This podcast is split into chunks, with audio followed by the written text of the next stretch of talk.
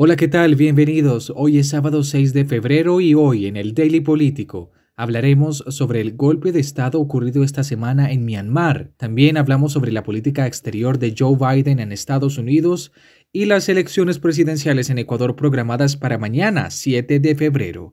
Comenzamos.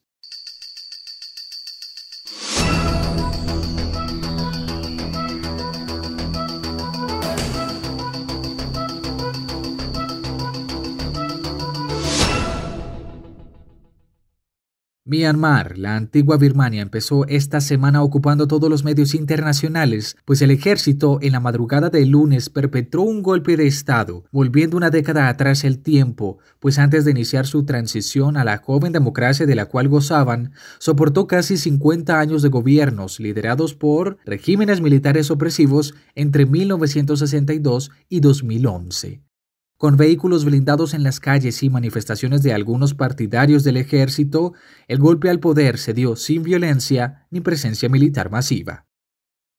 Este golpe de Estado se debe al desacuerdo de las fuerzas militares con el triunfo electoral del 8 de noviembre del año pasado de la jefa de gobierno, de hecho, Aung San Suu Kyi, de 75 años, y de su partido, la Liga Nacional por la Democracia.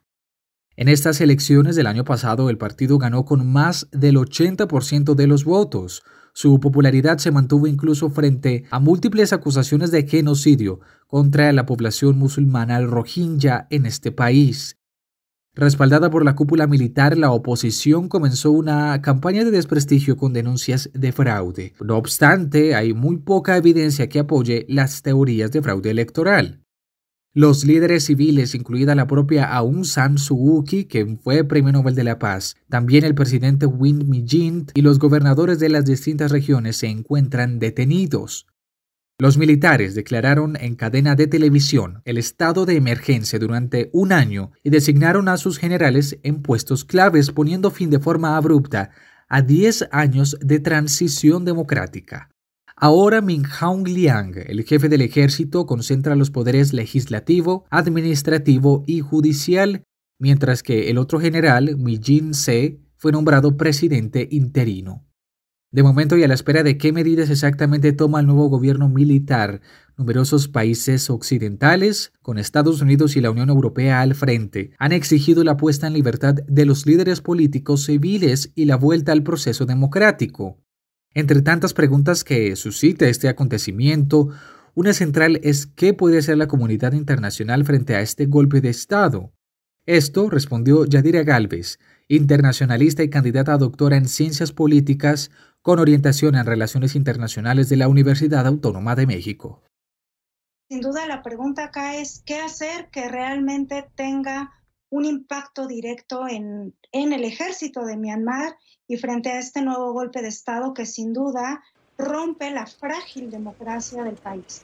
Por un lado, se ha pronunciado ya Estados Unidos con la posibilidad de establecer sanciones económicas y por otro, los distintos miembros de la comunidad internacional que han llamado a restablecer la democracia, pero estamos además en un contexto internacional donde todos los países están inmersos en la dinámica de la atención de la gestión de la crisis de COVID, lo cual complica mucho más la situación en el sentido de tomar decisiones y hay que tomar decisiones muy rápido. Y bueno, ya hizo un llamado el secretario general de la Organización de las Naciones Unidas, pero es fundamental que se pongan en marcha una serie de acciones, entre ellas una posibilidad es un bloqueo económico al país.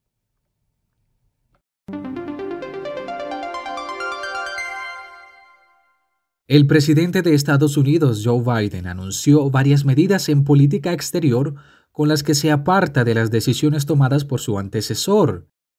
America is back. America is back.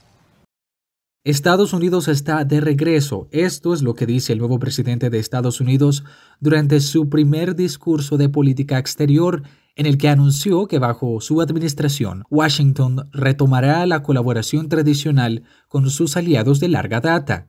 Desde el Departamento de Estado, sede de la diplomacia estadounidense, Biden anunció que suspende el retiro de las tropas de su país desplegadas en Alemania en contravía a la decisión tomada por Trump. Y aunque Biden no especificó los detalles de esta medida, sí congela el plan iniciado por el expresidente, con el que precisó que retiraría 11.900 militares de suelo alemán, de los cuales 5.600 serían reubicados en otros países miembros de la OTAN, principalmente Italia y Bélgica, y otros 6.400 volverían a Estados Unidos.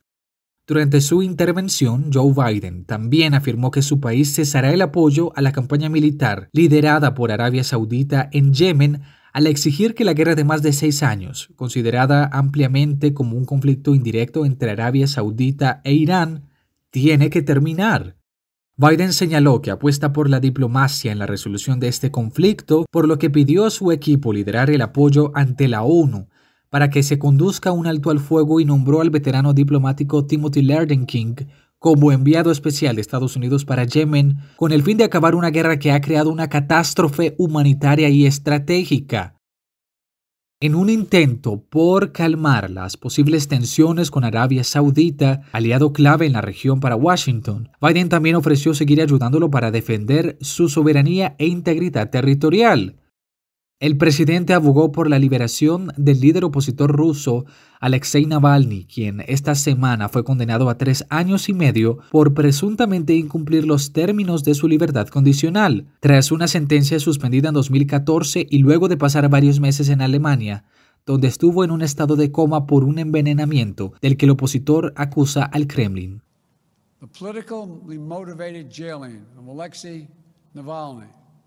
And the Russian efforts to suppress freedom of expression and peaceful assembly are a matter of deep concern to us and the international community. Mr. Navalny, like all Russian citizens, is entitled to his rights under the Russian Constitution.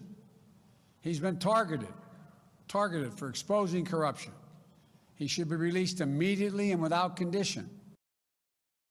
Biden también trabaja en el regreso de Washington al Acuerdo Climático de París y a la Organización Mundial de la Salud, especialmente en momentos en que la pandemia del COVID-19 cumple un año en el territorio.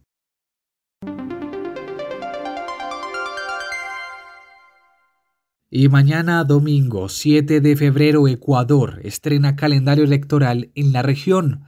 Más de 13 millones de ecuatorianos votarán para elegir a su próximo presidente. Estas elecciones, consideradas por analistas como históricas, no solamente por los retos propios que supone el desarrollo de unos comicios en medio de una pandemia, sino también por el número de candidatos a la presidencia y a la vicepresidencia. Hablamos de 16 binomios presidenciales que van a participar en la contienda electoral en Ecuador, un número sin precedentes en las elecciones del país. Esta proliferación de candidatos hace que muy pocos tengan opciones para llegar a una segunda vuelta electoral. La falta de acuerdos entre las fuerzas políticas sería una de las razones para este escenario que podría restar votos a los aspirantes más favorables. La primera vuelta será mañana, 7 de febrero, y en caso de que ningún candidato gane las elecciones en la primera vuelta con el 40% de los votos válidos o una diferencia mayor a 10 puntos porcentuales sobre el segundo, Habrá una segunda vuelta el 11 de abril entre los dos binomios más votados y lo más probable es que se enfrenten Andrés Arauz del Partido Unión por la Esperanza UNES y Guillermo Lazo del Movimiento Creo.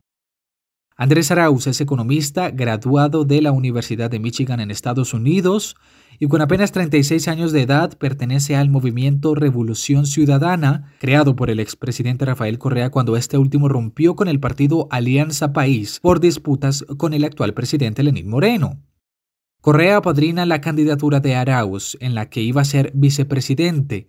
Sin embargo, la condena por cohecho a ocho años de prisión e inhabilitación política para el exmandatario obligaron a cambiar la opción del candidato de vicepresidente. Por su parte, Guillermo Lazo del movimiento político Creando Oportunidades, Creo, es un conocido banquero que encabeza distintos holdings financieros en el país, entre los que destaca, por ejemplo, el Banco de Guayaquil.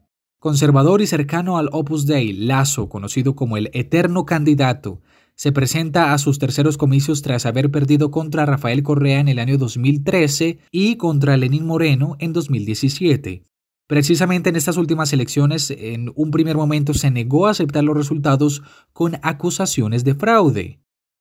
¿Y qué implicaciones tienen estas elecciones para el país sudamericano? ¿Qué está en juego? Esto lo analiza el profesor de Ciencias Políticas de la Facultad Latinoamericana de Ciencias Sociales, Simón Pachano, en entrevista con el Washington Post. Están en juego dos aspectos fundamentales eh, y que están estrechamente vinculados. la definición de un modelo económico y político eh, por el cual eh, se encarrilaría el Ecuador en los próximos cuatro años por lo menos, y la continuación o la terminación del correísmo como fenómeno político ecuatoriano que viene manteniéndose desde hace aproximadamente 15 años. en cuanto al modelo económico, la diferencia entre los dos candidatos que tienen las primeras opciones, eh, eh, eh, Arauz y Lazo, son muy claras. El primero eh, iría, llevaría al país hacia un modelo similar al que ya trató de implantar Rafael Correa a lo largo de sus 10 años de gobierno, es decir, un modelo basado fundamentalmente en el eh, gasto público, en la dirección estatal de la economía y eh, Guillermo Lazo más bien iría a un modelo más de apertura política con fuerte presencia de los actores económicos privados y con eh, una apertura hacia, hacia el mundo por vía de integración, por ejemplo, en eh, acuerdos como el del Pacífico. Eh, esos, dos, esos dos modelos están en, en pugna, evidentemente, son posiciones polares y eso explica en gran medida la polarización que se ha producido en esta campaña.